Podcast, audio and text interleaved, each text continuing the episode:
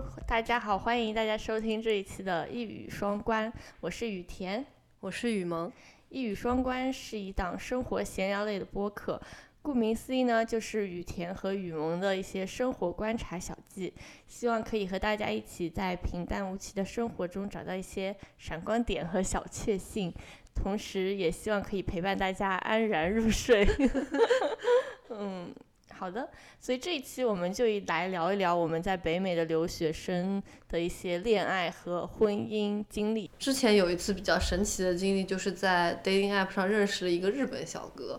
就我之前大学、高中的时候就比较迷恋日本文化，然后也会说一点日语嘛。当时就觉得很新奇，就是本着一种就是要练日语的心态去跟他 dating。后来就是到了餐厅。我就是刚开口想说日语，就突然发现我有点语言组织不起来了，就因为来美国太久了，就是日语退化了，所以后来导致我只能讲一些。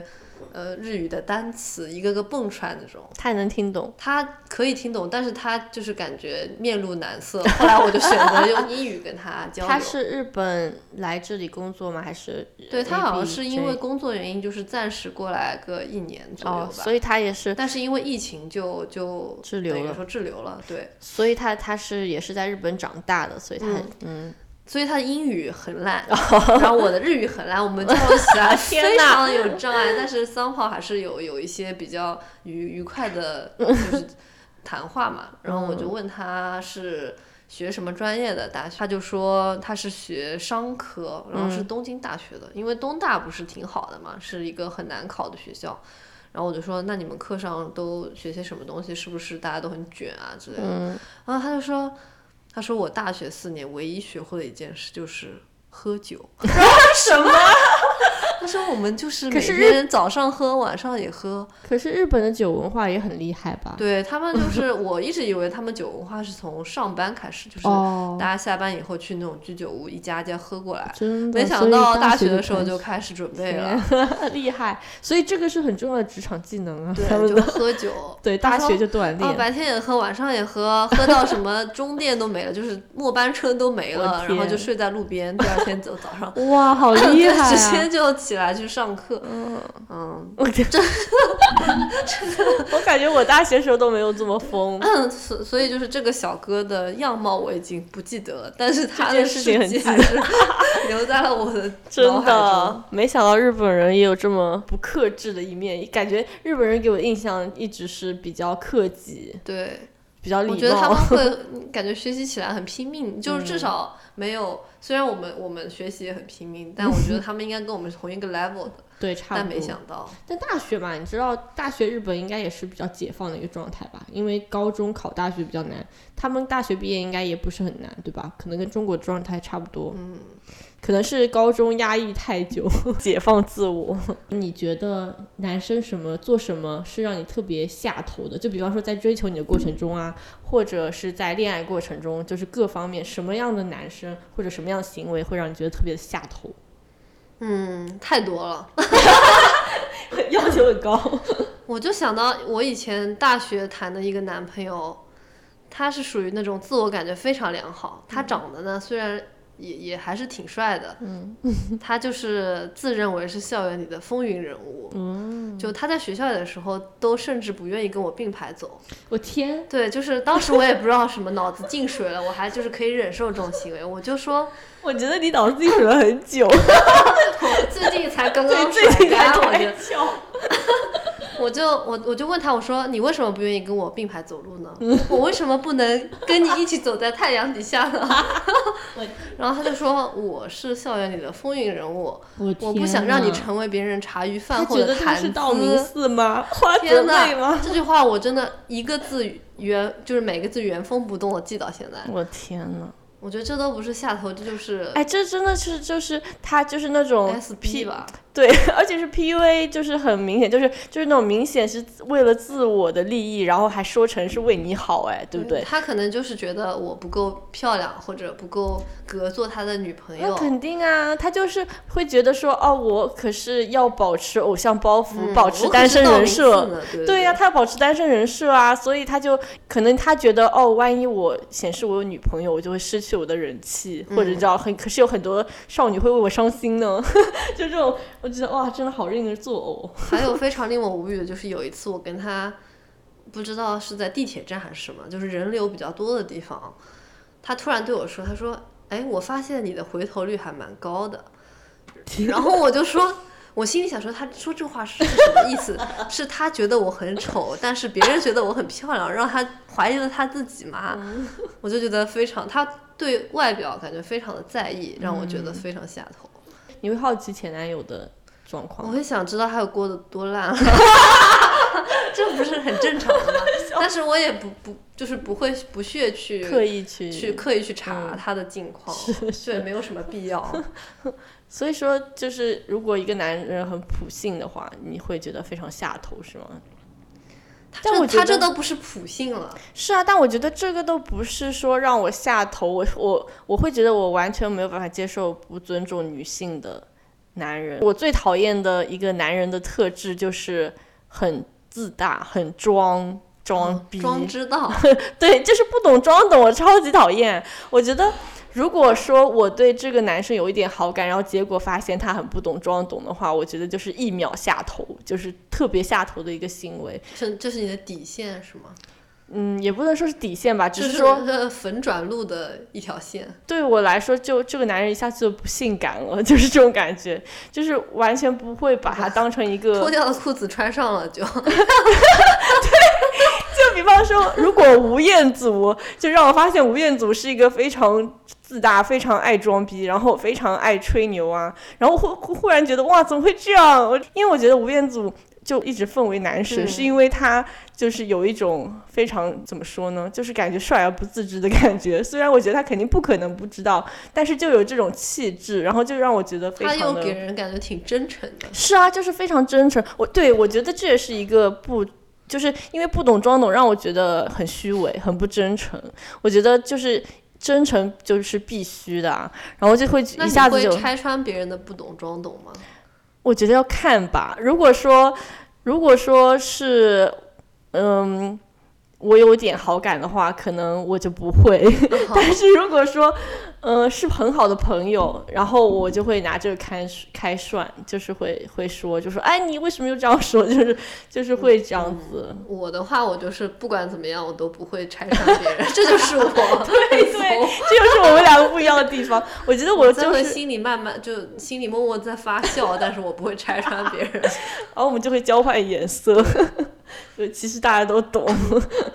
对啊，我就觉得这个很下头啊，而且还有就是有过一个男朋友，就是他对我非常好，但是我觉得他对我的这种好是。因为我是他女朋友，就不知道感觉这样说能不能懂，就是感觉不是因为我是我，就是没有我的一种特殊性，都一样。对对对，而且我就感觉有一种他对我的好是想让我知道他对我有多好。有一些自我感动呢。对对他对你好之后，他觉得哦，我做到了。对对对，就有一点这样子。说到这个，我就会觉得说，如果一个男人太把我看得非常需要照顾，就感觉需要全方位的照顾我，怎么说？就我就会觉得他没有在很尊重我是一个人这件事情上，就是就是感觉好像我哦，我什么都不会，太弱小。对对对，就我觉得是一种变相的性别歧视。什么叫照顾的太？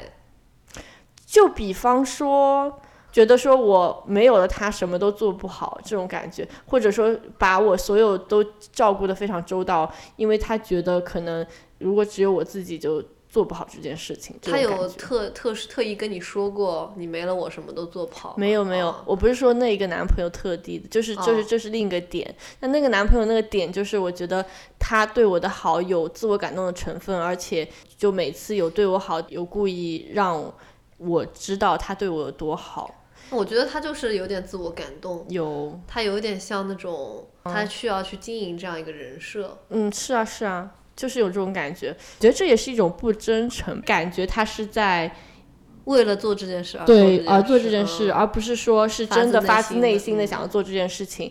就跟结底，我是比较喜欢真诚的人，嗯。谁对不是呢？但我觉得我会把它看得比较重要吧，因为有一些人可能更加会在乎说，哦，有没有上进心啊，或者说有没有嗯、呃就是对你好这样的行为。但我觉得我不是很在意他到底是怎么做的，但我很在意他是不是真心做的。我而且我其实不是一个非常 high maintenance 的人，我不是需要很多对我好的行为的人。女友，对对对，但我就是觉得他是不是真的想要做这件事情比较重要。就我也不需要你因为觉得说我想要而去做这件事情。我倒是以前有暗恋一个人，比较小的时候，然后就为什么忽然不喜欢，我就觉得至今我也没有想明白。我觉得是一个很神奇，就是有一天大家来给你分析。对，就是有一天我就是睡前躺在床上，然后我就在想我为什么喜欢这个人，然后我就想不明白，然后我就忽然就觉得，对啊，我为什么要喜欢他呢？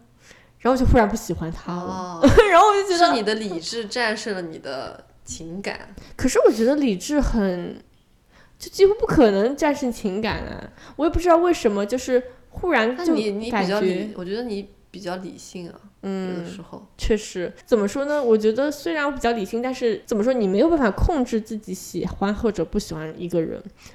所以说，我觉得那时候我就感觉忽然像开了一个窍似的，感觉哇，突然一下豁然开朗，就觉得嗯，我不喜欢他了，就 这种感觉。到现在我也没有想明白，我为什么忽然就不喜欢他了，反正就挺神奇的。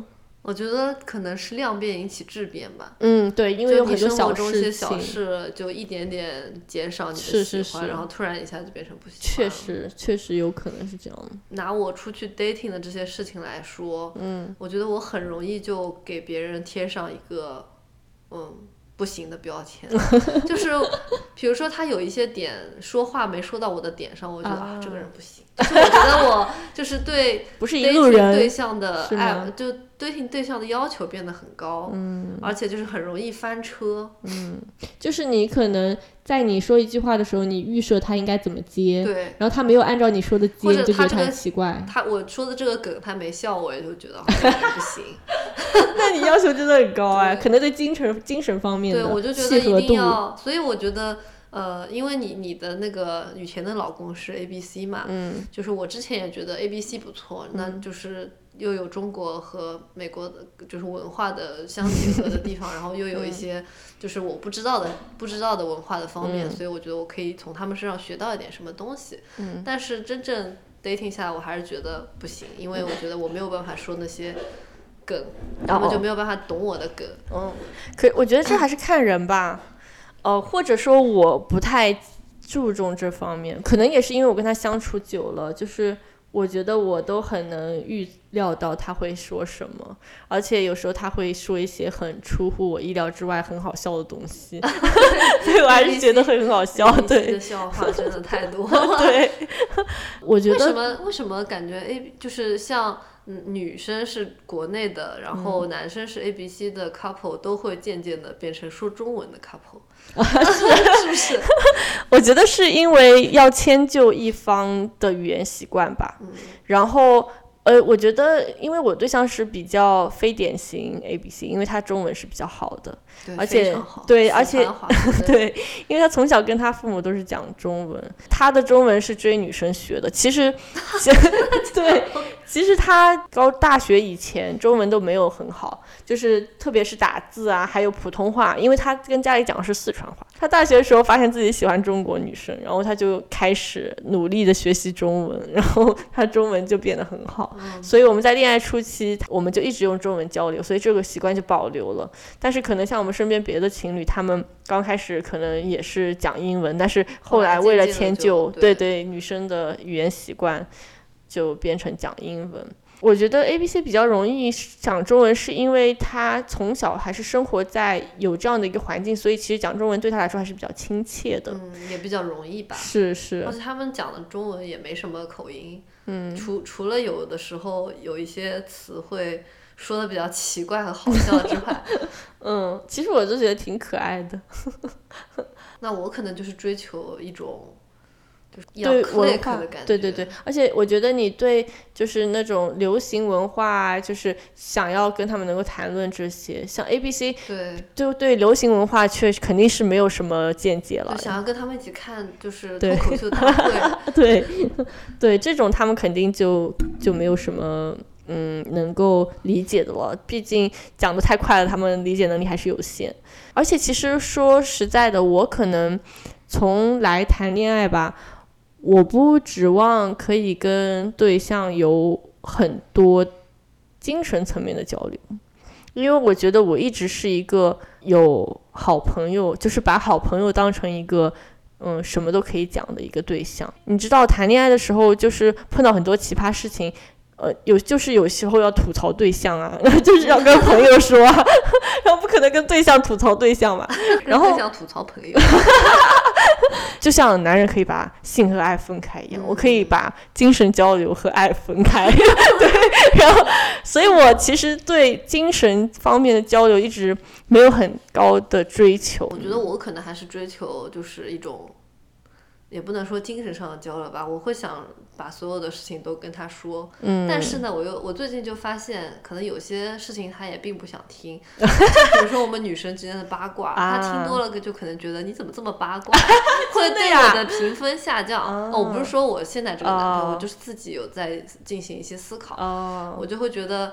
呃，虽然我想要毫无顾忌的把所有的想法都告诉他，但是我觉得还是可以有所保留。嗯，就是你可以选择性的对一些就是你的倾听对象进行倾诉。嗯，就那些比如说八卦的事情，就跟自己的闺蜜讲就好啦。哦，可是我对象超爱听八卦的，那就是另 另一说。是我对他没有任何保留，我不会选择性的什么事情告诉他，什么事情不告诉他，只是。有失重缓，就比如说，你可以说的详细点，嗯，还是，就比方说，我会跟他分享，就是今天我发生在生活发生什么事情，但是有时候我知道我的有一些感悟他会没有共鸣，就所以我就觉得，既然他不会有很多共鸣，就没有必要就是非要讲给他听。就比方说，嗯，我们会一起看电影嘛，然后。而且我有时候会自己看书，然后我就看书的话，因为我看的是中文书嘛，然后他可能也根本不知道，因为他也不是一个爱看书的人，你知道，他是一个很爱打游戏的，对，然后喜欢那种 F 一，就这种就完全不是那种呃喜欢看电影啊或者喜欢看书的人。然后我们一般他看电影就是只有跟我在一起看，所以说我有时候看书，我对这本书有所感悟的时候，我会跟我的朋友聊，就因为我知道他。不是很有兴趣，就是我觉得主要还是兴趣点不一样。但是包括我生活中的一些感想啊，一些我生活中发生的事情，我还是都会跟他分享。嗯，我觉得就是我也会跟他说所有的事情，但是比如说有一些我觉得他不感兴趣的事情，我就会一笔带过啊。然后我会跟我朋友展开讲这个前因后果。对对对，对啊，就是挑。你觉得他感兴趣的事情跟他讨论，然后他也会怎么样跟你讨论？就是两个人有一些就是比较深度的，就对我来说有一些比较深度的交流还是挺好的。是，就是真一个真正比较理想的恋人，就是你可以跟他说所有事情，你可以对他毫无保留。对，嗯，不太阳光的那一面也是可以向他展露的，就是他不会对你有 judge，不会 judge 你，对，对对对。对，我觉得这是很重要一点，不管是朋友还是对象，我觉得对象就更重要了。如果能走到一起的话，就说明你们的三观还是比较一致的。对，所以他更可能对你共情吧。对，每个人还是会有一比较低落的时候，或者有一些比较阴暗的小想法的时候，都能讲给他听，可以倾诉的话，我觉得这个还是比较重要的一点吧。毕竟需要有一个出口，对吧？没错，有有一个很搞笑，就是我问我现在的男朋友，我就说你当时在 dating app 上写那些条件，你是用什么来 filter 的？然后他说我就属于他身高的下限，我在他年龄的上限。当时我就有一些不愉快，我就说，哎，我就是 我就是，你要是再写高一厘米，我就进不进不了你的 range。但是就是很奇妙的缘分。就对呀、就是这，但还说明你还是在他的 range 内呀、嗯对不对？就很奇妙，所以他是刚好落在你的 range 里嘛。呃，对，他应是的，在 App 上认识，对你们就是感情的发展会跟别的情侣有什么不一样吗？我觉得完全没有啊。嗯，我觉得在 Match 上之后，我们聊，我们在 App 上聊了，可能一会儿之后就加了微信。嗯，加了微信之后就有点像生活中认识的人一样，因为我们的背景也比较相似，也也都在一个地方，所以聊起来没有任何的障碍。确实，我觉得是可能是因为都是在美国的留学生，其实圈子也比较小。你看，你跟他还是有共同的对，认识的对，我觉得很，加分的是你在生活中有共同的对认识的人，对这样就是对他的身份的真实性对对对，有了一些保障，对，有了一个保障，就肯定知道他是一个就是很 legit 的人。嗯，对，我觉得在国内用 dating app 更加一个不确定因素，就是因为你在上面会认识各种各样的人，因为嗯，毕竟在美国只的中国人还是少数嘛，可能背景都会比较相似，特别是留学生。对，都是啊、呃大家都可能读差不多的项目，是啊，然后差不多的时间出国，然后说的差不多烂的英语。是啊，而且在美国的留学生就是那些活动也就这些，所以其实还是比较能够共鸣的。嗯，但是在国内的话，你想在平时生活中不会碰到的人，也会在 dating app 上认识，我觉得就是不确定因素会更大一些。说到国内的 app，我觉得，嗯、他说是我用下来觉得还体验蛮好的，嗯，因为他是每天给你推二十一个人，嗯，虽然二十一听上去还挺多的，对吧？但是就是因为你在别的 app 上，它没有那种每天推人的那种模式，你可以一直刷，不停的刷。他说可能是因为用的人还是很少，所以你不太刷得到同城的。哦，对。我不是说使用它的结果上来说，我就觉得嗯它这个 app 的设计，包括它的界面，让我觉得用起来挺舒服。确实，但是但是那个上面没有杀猪盘，哦，就就是货源有保证。但是如果刷不太到同城，我觉得是一个比较大的问题啊，因为都已经想找男朋友了，肯定不必要找异地恋吧，都已经用 dating app 了，对不对？对，所以就后面就佛系的刷刷，嗯就上面 match 到的人也都是只是聊聊天而已。那我觉得上面有很多，就是比如说在全世界各地留学的中国留学生，比如说像什么在欧洲啊，界，对啊，欧洲都有。对，很那我多在欧洲补什么柏林啊，然那后他不能 filter 啊地址嘛，就他不能是地点。那我觉得有点奇怪，这样子可能真的货源太少，你一 filter 就没有没有了。嗯，所以说可能随着用的人越来越多，他可能会改进一点啊。那你觉得的爱和被爱应该是怎么样呢？你觉得什么是爱呢？嗯，我觉得爱就是，我可能的观念比较狭隘。我觉得爱就是你把这个人，嗯，放，就是你不管做什么事情，都会考虑到有另一个人的存在，然后你会为他而考虑。嗯，这对我来说就是一种，就是爱吧。嗯 是，我觉得我对爱的理解，就随着我恋爱的经历，然后直到结婚，就是有一些变化。就我觉得，就以前恋爱的时候也是觉得吧，就是爱就是一种非常原始的感觉，可能每个人对爱定义就是不一样的，因为你很难有一个统一的定义。你你说我爱你，但是其实这个爱是什么感觉，每个人都没有办法非常明确的表达出来。在恋爱的时候，我觉得爱就是一种非常原始的感觉，就是你当你觉得爱了，你就是爱了。嗯，那这是一句歌词 是什么？什么歌啊？什么爱了就啊，爱了就爱。了，对。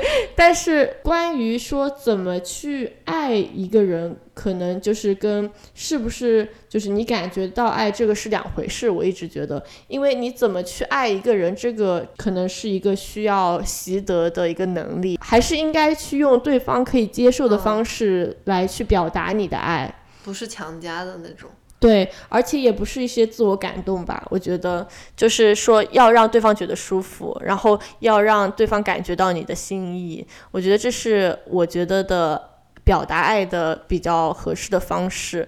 然后以前肯定就是觉得爱就是说要在一起嘛，对吧？嗯就是。嗯，就是一种很原始的感觉，但是结婚之后，我会觉得爱还是一种责任，把对方放在自己的计划中。这是我说的那种爱，就是会把对考虑到对方考虑到未来自己的未来规划里面去。是，我觉得可能是因为我以前在恋爱的时候不太会去计划以后。我只是我是一直比较关注一个当下的人，我就会觉得只要有一个恋爱的过程，而且我一直是觉得你的心意是在变化的，嗯，就是我知道自己现在爱你，但我不知道我以后会不会还会继续爱你。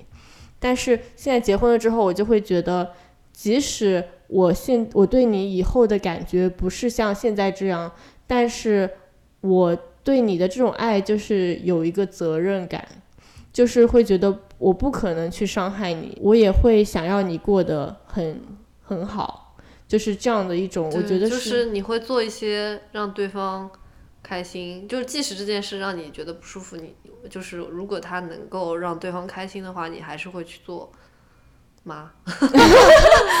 嗯，不不不太会吧？我觉得 要看是什么事情。我觉得如果对方也爱你的话，他就不会让你去做。是啊，其实我一直是这样觉得的。我不知道说我自私也好吧，就是我觉得如果一件事情他知道我不开心做的话，他不会逼我去做。如果他爱我的话，当然我我现在还是觉得爱必须是相互的，就是即使。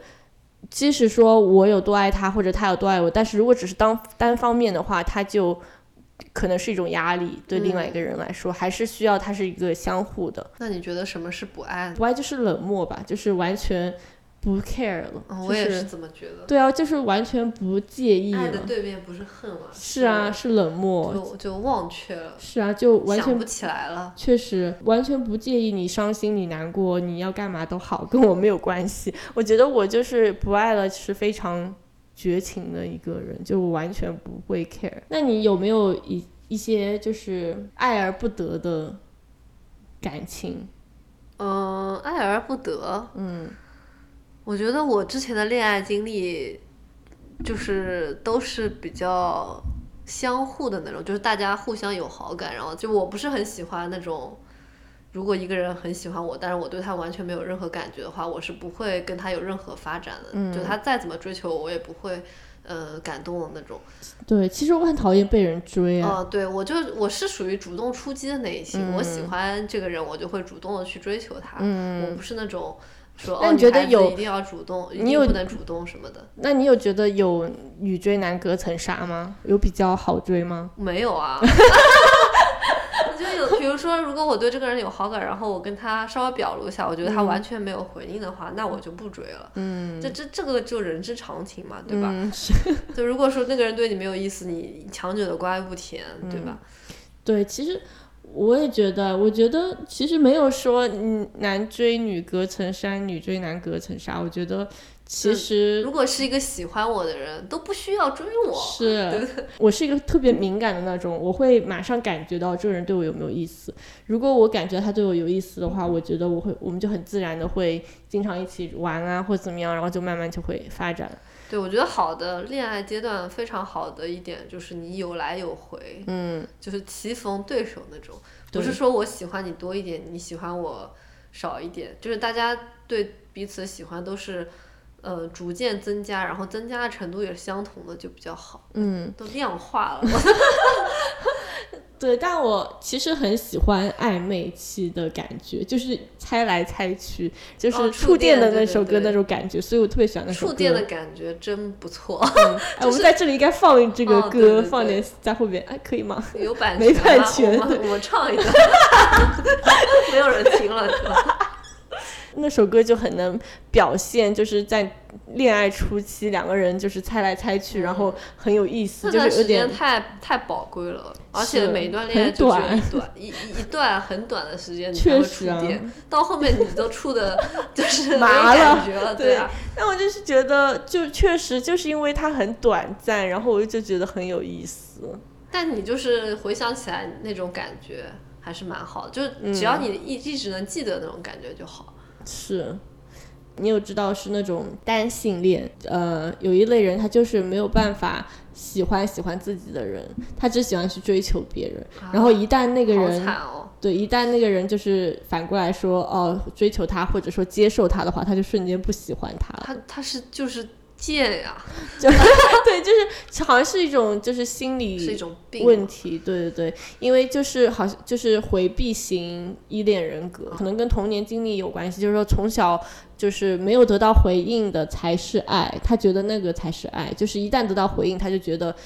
这就他不应该得到这样子的回应，就这就意味着这段关系会结束了。其实还是比较自卑，可能需要心理医生来矫正吧，就还挺有意思的。有点像狗狗追着自己的尾巴 那种感觉。嗯，那你觉得什么是对的人呢？是相处起来很舒服吧？就是完全不需要迎合对方，或者迁就对方，或者嗯，就是有任何的需要让自己。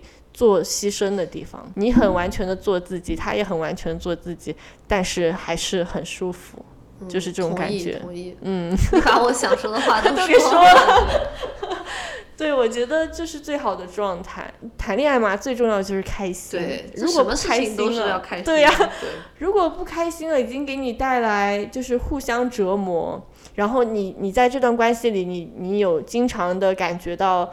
嗯，抑郁或者说猜忌，我觉得这个都是一个 red flag。对，就是我觉得，嗯，一个很重要的评判标准就是你跟一个人在一起，嗯，的快乐程度，嗯，一定是要大于自己一个人的快乐程度。是是是。如果说你跟那个人在一起还没有自己单身来的快乐，那何必呢？确实，虽然说他可能不能给你加很多的。呃，带来很多的快乐，但是你至少不能就是更加 miserable，对不对？这样就就何必呢？觉得很重要，就是在恋爱之后还是要有一些个人空间。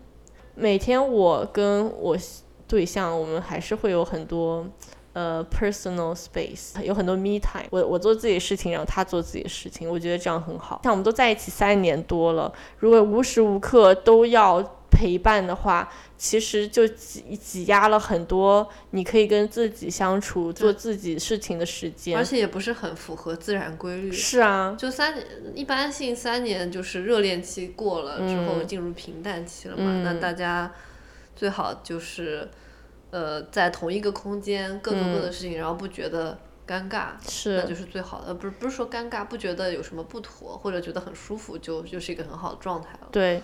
而且我觉得，因为恋爱不能阻止你变得更好，就是你肯定还是需要不停的提升自己。如果你们每天都是两个人在一起，你知道，就是做一些约会做的事情，那你也没有时间来提升自己了，也没有时间来学习了，对吧？虽然说的好像我会学习似的，没有时间搞副业了。对，像我们现在在录音，就没有时间搞这些。呃，嗯，谈恋爱。给我感觉更像一种找队友的模式，就你的男朋友是更像你的队友，嗯就你们是在同样一个队队伍里面想要达到同样的目标，嗯就是朝着一个目标努力的感觉，是不能拖后腿吧？对，确实，哇，好正能量。关键我们都是很正能量的人啊。这个是二十五岁以上的恋爱啊，观众朋友们，二十五岁以下想干嘛干嘛。确 实。嗯，我就谁没有谈过一些乱七八糟的恋爱呢？就我觉得可能真的是经历了之后才会懂得，又要唱歌。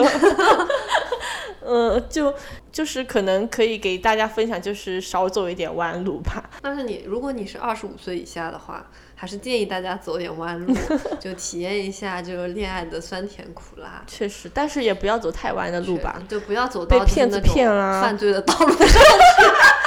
没有啊，还有被 PUA 这种都很糟糕啊！我觉得，我觉得像一些男孩子还会骗钱啊，自己不上进，然后还想拖你下水，我觉得这些都非常的糟糕。怪你上进就有。对啊，就非常的糟糕啊！然后我就觉得这些真的就是人生路上的绊脚石。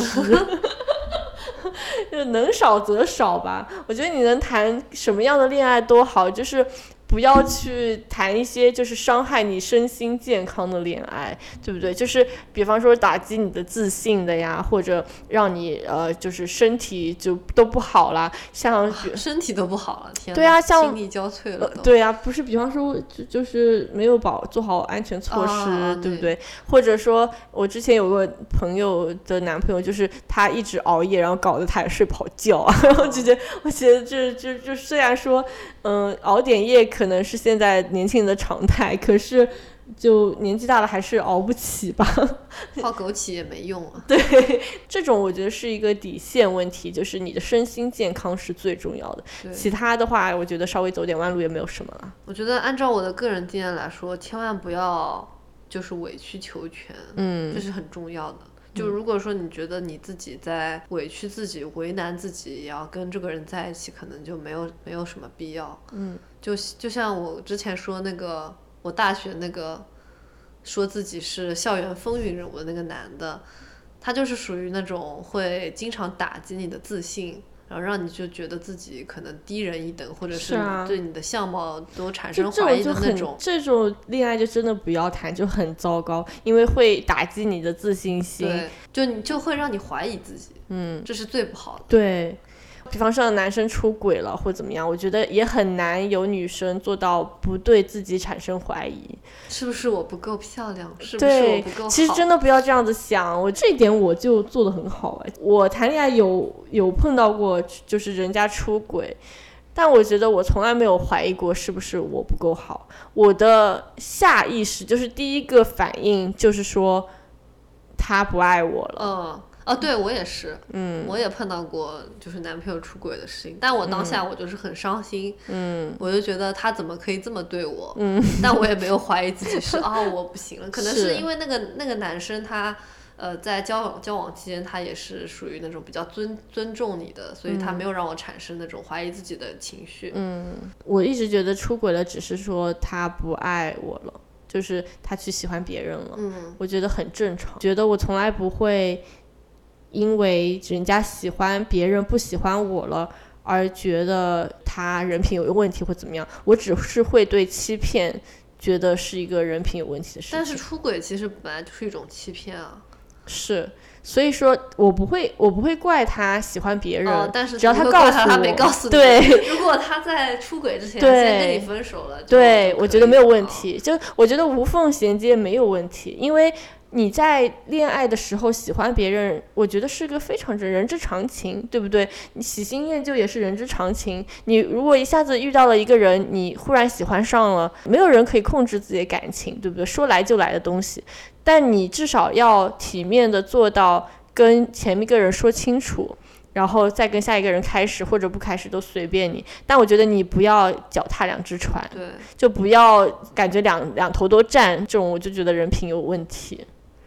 我觉得你说的挺对的，就是人一生那么长，不可能只喜欢那么几个人，是啊，就会喜欢上或者会对新的人有一些呃激动的感觉，是很正常。对，但是我觉得一个成熟和不成熟标志就是有了这些想法之后，你是怎么处理，怎么多做是怎么怎么怎么应对的。就如果说你已经结婚了，那你是不是不应该继续对呃？对你的这些悸动产呃做一些实际的行动呢？对，或者说，那如果说你现在还是小朋友，那你觉得你想体验一下，那你你跟现在男朋友分手完全没有问题，是啊，找个新人重新开始一段甜甜的恋爱完全没有问题，是啊。但如果现在你已经是，呃，比如说结婚了或者有了小孩，那是不是你就不应该去就是 act on it？对，就是因为我觉得。嗯，小的时候我完全不会想要控制自己的感情。如果我在一段恋爱喜欢了别人，我就会很果断的结束这段恋爱，去去进行下一段恋爱。但是如果就像你说的，结婚了，如果或者有小孩了，这些行为都是会有 consequence，就是会有后果的，对别人造成很大伤害，对会伤害别人的。而且这些感情其实很少有什么，你看这个人一眼你就爱他爱的不行，就是离了他活不了那种。大多数是自己的幻想，是不是？而且关键是你如果不继续去纵容你这种感觉，它是会慢慢消逝的。你当时只是。看了这个人一眼，如果你没有跟他很深的接触，你为什么会那么爱他？其实我都很难理解。我觉得只只要你控制好自己，就是做一个有责任心的人，其实可能这些就是都是可控范围内的。当然，除非你不想控制自己，或者可以承担这些后果，那当然都另说了，对不对？所以有句话说得好嘛，喜欢是放肆，爱就是对 对，感觉好土味情话。候你你对一个人产生喜欢的感觉，我觉得哦，嗯就是你刚刚认识一个人，你对他还不是很了解，但 somehow 你就觉得他很不错，嗯，那有可能很多你喜欢的点都是你自己幻想出来的。确实确实。你如果跟他深入的交流，你可能就没那么喜欢确实他。确实，所以有的时候有一些第一印象或者有一些呃悸动，可能都一半是假的。确实是这样的，而且别提是嗯一个不太熟悉的人了，就是你可能暗恋很久的一个人，可能你喜欢他到后面也都是你的一些幻想，你只是跟自己特别像追星啊或者暗恋，其实我觉得有一点共通之处，因为你的暗恋对象你势必是暗恋，说明你要不跟他没有非常多的接触，对不对？因为如果暗恋，对呀、因为如果接触很多的话，我觉得人很难控制这个自己感情的流露啊。就是你如果真的喜欢这个人，你很难不表现出来，就算你不说，身边的人也会感觉得到，那个人也会感觉得到。如果说你他都没有感觉到，说明你们接触就没有那么多，那你可能对他是真的。真的有那么了解吗？可能到后面你都是喜欢一个自己想象中的人，或者说只是一种不甘心，就是不爱而不得这种这种不得的感觉，才是你真正喜欢的，才是为什么对对对，才是你为什么一直追求他的原因。我我是觉得不管什么样的人跟什么样的人谈恋爱，最后总会归于平平淡的。那是的，所以就是这是我一个嗯、呃自己的理论。嗯 不过你觉得真的有那种就是白头到老，然后一一生都过得就很幸福，就是也不是说啊很平，就是也不是很平淡，还是很甜蜜的那种吗？那我们像我爷爷奶奶，我觉得他们就很甜蜜，他们现在都嗯八八九十岁了，但还是有点离不开对方。那挺好的，嗯，就比如说我奶奶去，比如说参加什么文艺活动，我奶奶是很喜欢文艺活动的一个老太太，她喜欢嗯文艺唱歌老太呀朗诗朗诵啊，然后做嗯那些手工什么。嗯，她去参加活动的时候，我我爷爷就会感觉很记挂她，真的呀？怎么样？会念她吗？就会就是。会等她回来，在门口等她回来啊，就这种我都不会做的事情。可爱 嗯，还是挺可爱的。我是不相信有什么呃命中注定的另一半，我就觉得所有的感情都是需要自己经营的。嗯，但是有一点是你一定要找一个跟你相处起来舒服的人，这样才比较容易磨合。就嗯不，管怎么样都要磨合嘛。对，其实你知道吗？就是我之前有看到过，有感情宿命论者和成长论者，就是你就是那种成长论者，觉得说，呃，不是说有天注定的另一半，就是完全一个 perfect match 一拍即合的那种。然后另外一种宿命论型，就是说他觉得相信世界上有一个跟他完美契合的人。然后研究就发现，有这个宿命论者，其实他们的感情更加容易不太顺利吧。啊，会容易破裂，可能因为他们觉得哦这个不 work，对我的真命天子就还在外边，对对对，而且就是他们遇遇到感情中的问题，他们就是觉得是人出了问题，哦而不是说第一个想法是去怎么样磨合去解决这个问题。就是像你这种思维，就会觉得说，嗯，我们是。哪里出了点问题，我们可以解决它，可以一起磨合，这个就是容易让感情更好的进行下去，互相更加了解对方之后，肯定以后就会避免出现同样的问题。但是宿命论者可能就会觉得不是哪里需要解决，而是需要换人，所以就嗯你是哪？你应该也是成长。对我也。是成长型的，但是我觉得也不是每个人都行，就是你不不能说一拍即合，嗯，那你得就是拍五下，得合到一下，确实，不能说完全不搭边的两个人。嗯，但其实我觉得我跟我对象还是挺合，就其实我们两个到现在结婚三年，然后在一起是一六年嘛，已经呃五年了。我们基本上没有吵什么大架过，而且每天都是有点那种傻乐傻乐的那种。对对对，我们没有吵过什么大的架，所以我觉得总体上来说，我觉得是因为我们俩性格都是那种比较随和，呃，遇到问题也是比较比较喜欢沟通。